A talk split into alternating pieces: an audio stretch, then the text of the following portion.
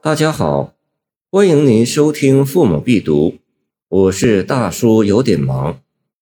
嫦娥，李商隐。云母屏风烛影深，长河渐落晓星沉。嫦娥应悔偷灵药，碧海青天夜夜心。这首诗的题目是嫦娥，而诗中别有一女主人公在。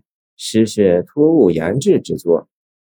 云母屏风烛影深，长河渐落晓星沉两句，写深闺望月的情景，暗透主人公长夜不寐、孤寂清冷之况。云母是屏风上的一种事物，烛影暗示女主人公未寐。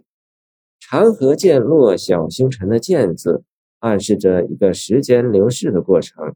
盖女主人公仰望星空已有很长的时间了，只说银河、小星，而明月则在不言之中。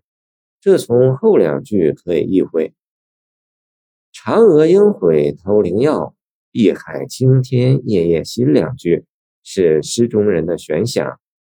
嫦娥因长处孤清之境而悔偷灵药，从对面进一步托出女主人公自身之复杂微妙心理及空灵蕴界，启人多方面的联想。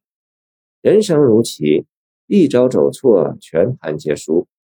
诗中女主人公寂寞懊恼的心情，借嫦娥应悔偷灵药徐徐表出，而诗人自己对生平的反思。又借诗中女主人公的心情徐徐表出，这两重的寓托，使得这首诗的表情相当委婉。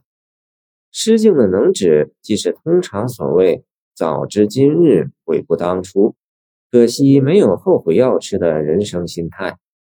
此诗能获得普遍共鸣而成为名篇，正在此耳。谢谢您的收听，我的 QQ 号码幺七二。二九二二幺三零，欢迎您继续收听我们的后续节目。如果你喜欢我的作品，请关注我吧。